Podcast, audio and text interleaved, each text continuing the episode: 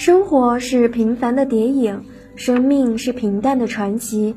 我们走在自己的心路上，一切喜怒哀乐都是植根于路边的风景。对于世界，我们很渺小；对于自己，我们是主宰。如果你是快乐的，你会把快乐传递得更远。能够与你分享痛苦与忧伤的，就是能够给你幸福与快乐的人。亲爱的听众朋友们，早上好！欢迎调频 FM 八十四点七兆赫，收听我们的琼台之声广播电台。今天是二零二一年九月十三日，星期一，农历八月初七。我是主播小新，我是主播丽华。接下来一首好听的歌曲过后，就开始我们今天的诵读经典啦。的路上，你极有可能遭受许多失败，会无数次的跌倒。如果跌倒你不爬起来，那么你将永远倒在地上。只有自己站起来，从失败中汲取经验，才会在前行路上不致再次跌倒，才会走向人生的辉煌。今天，让我们一起来欣赏一下林清玄的散文《风中跌倒不为风》。路过乡间一座三合院。看见一个孩子正在放声大哭，妈妈心疼的在旁边安慰。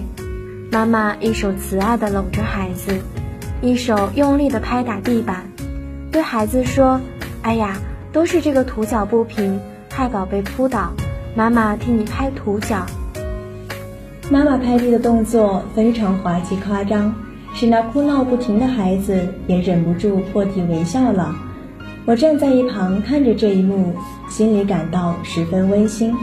想到从前我的妈妈也曾如此安慰过我，不只是我的妈妈，从前乡间的父母几乎都是这样的。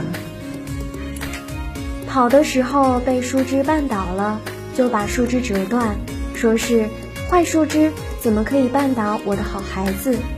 走路不小心跌倒了，就打骂土地，说是白土地。怎么可以害我的乖孩子跌倒？甚至完全没有原原因的跌倒，找不到什么东西可以责备，就骂风，说都是风吹得我的心肝跌倒。我们小的时候都会信以为真，以为跌倒是因为风、土地或树枝的缘故。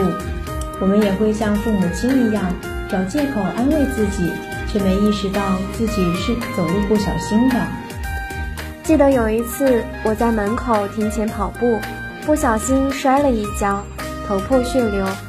妈妈从灶间跑出来，左看右看，找不到可以打骂的东西，因为庭前的土地非常的平，既没有树枝，也没有小石子。妈妈站了好长一段时间，我已经站起来了，她还正在那儿，手里拿着一只锅铲，样子有点滑稽。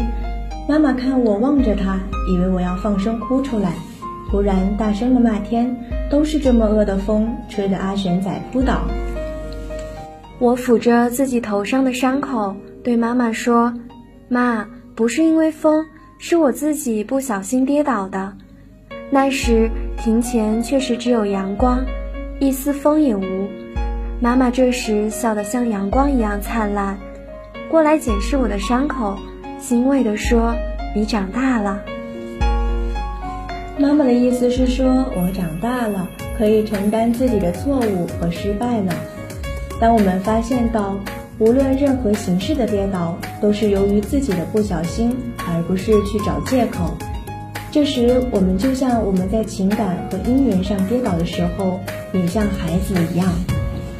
即使地不平，荆棘横路，疯狂雨暴。都不应该是我们跌倒的借口，最应该检视的是错误与失败。孩子的跌倒顶多是皮肉受伤，因缘挫败也顶多是锥心刺骨，并不会伤害到情感的本质。因此，一个人不应该在爱中受伤就失去爱的勇气，一个人也不应该痛苦就失去承担的心。要寻找到生命最内在的本质，是不能有任何借口的。但我们还有借口，本质就会显露出来。我对自己过去情感的受伤、姻缘的挫败，也没有任何借口。这都是我生命的必然之路。我也愿意承担任何的批评，并把这些批评当成石阶，走向更高的位置来回看自己的人生。在风中跌倒，在爱中流泪，这都是人生不可避免的旅程。如果我们在每一段旅途中都能够学习到更广大的胸怀，都能不失真爱的勇气、美好的追求，一切挫折不也都有深刻的意义吗？我站着看那拍打土地、安慰孩子的母亲图像，一面忆起往事，一面想到我们人生可能永无平静之日，但我们要使心安宁，只在当下的转念之间。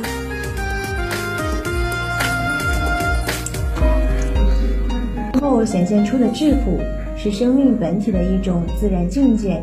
下面一起来欣赏一下林语堂的散文《悠闲生活的时尚》。要享受悠闲的生活，所费是不多的。中国人挚爱悠闲，有着很多交织的原因。中国人的性情是经过了文学的熏陶和哲学的认可的。这种爱悠闲的性情是由于酷爱人生而产生的，并受了历练浪漫达人的激荡，最后又有一种人生哲学，大体上可以称它为道家哲学，承认它为合理尽情的态度。中国人接受这种道家的人生观，可见他们的血液中仍有着道家哲学的种子。有一点，我们需先行加以澄清。这种消闲的浪漫崇尚，绝不是我们一般想象中的那些有资产阶级者的享受。那种观念是绝对错误的。我们要明了，这种悠闲生活是穷困潦倒的文士所崇尚的。他们中有的是生性喜爱悠闲生活，有的是不得如此。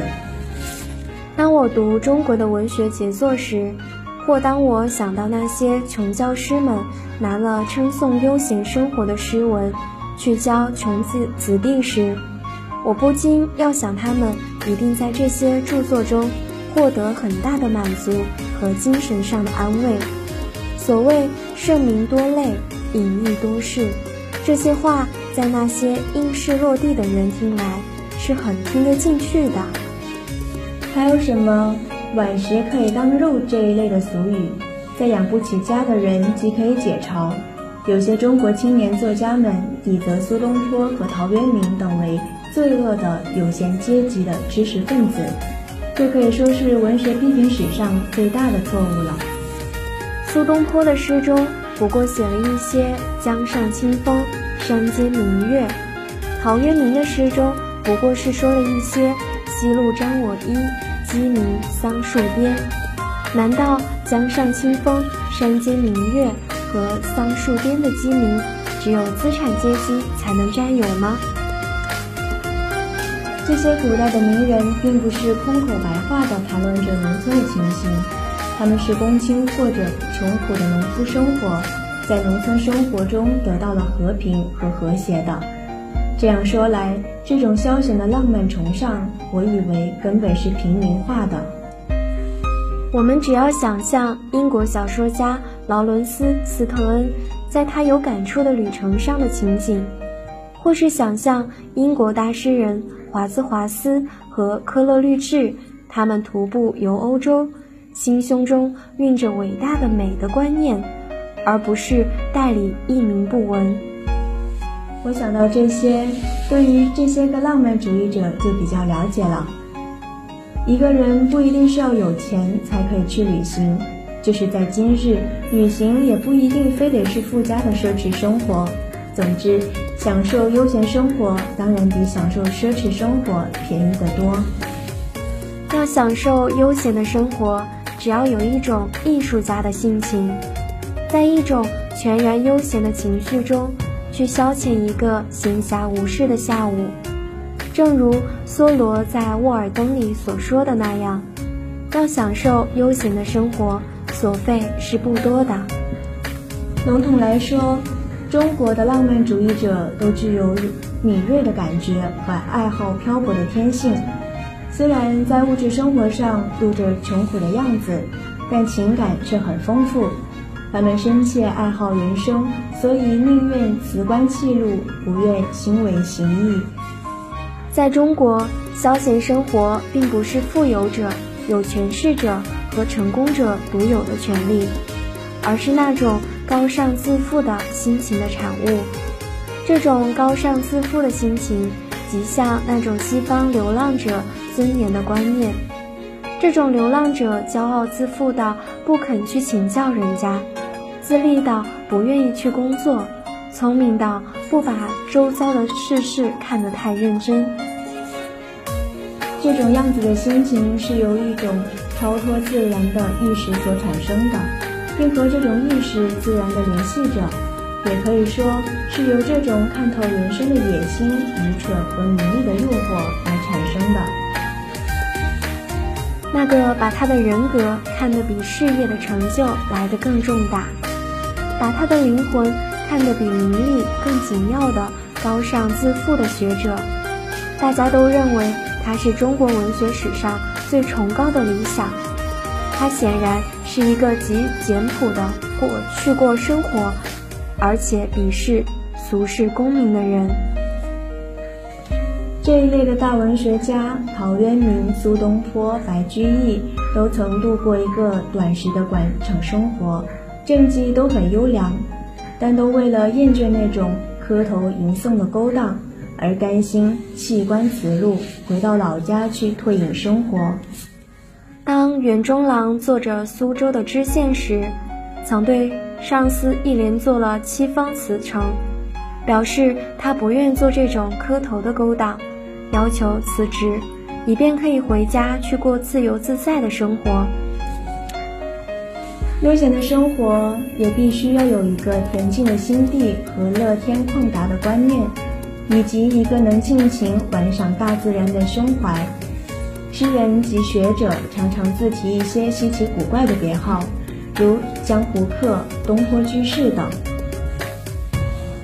没有金钱也能享受悠闲的生活，有钱的人不一定能真正领略悠闲生活的乐趣。那些轻视钱财的人，才真正懂得此中的乐趣。他需有丰富的心灵，有简朴生活的爱好，对于生财之道不带在心。这样的人才有资格享受悠闲的生活。如果一个人真的要享受人生，人生是尽够他享受的。一般人不能领略这尘世生活的乐趣。那是因为他们不深爱人生，把生活弄得平凡、刻板而无聊。有人说老子是极恶人生的，这话绝对不对。我认为老子所要避弃人生，是因为他太爱人生了，不愿意为生活而变得为生活而生活。有爱必有度，一个热爱人生的人，对于他应享受的那些快乐的时光。一定爱惜非常，然而同时却又保持流浪汉特有的那种尊严和傲慢，甚至他的垂钓时间也和他的办公时间一样神圣不可侵犯，而成为一种教规，好像英国人把游戏当作教规一样郑重其事。如果你有文章想要与我们分享，可以向我们投稿。琼台师范学院校园广播站，欢迎大家的投稿。好啦，今天的早间栏目到这里就要跟大家说再见了。感谢撰稿人连小新，感谢您的收听与陪伴。如果你喜欢我们的栏目，或者有想提出的意见，欢迎关注琼台师范学院校园广播站的微信公众号或 QQ 平台，给我们留言就可以了。如果你喜欢我们的播音，可以在琼蜻蜓 FM 上搜索“琼台师范学院广播电台”，收听我们的往期栏目。下期同一时间，我们再会。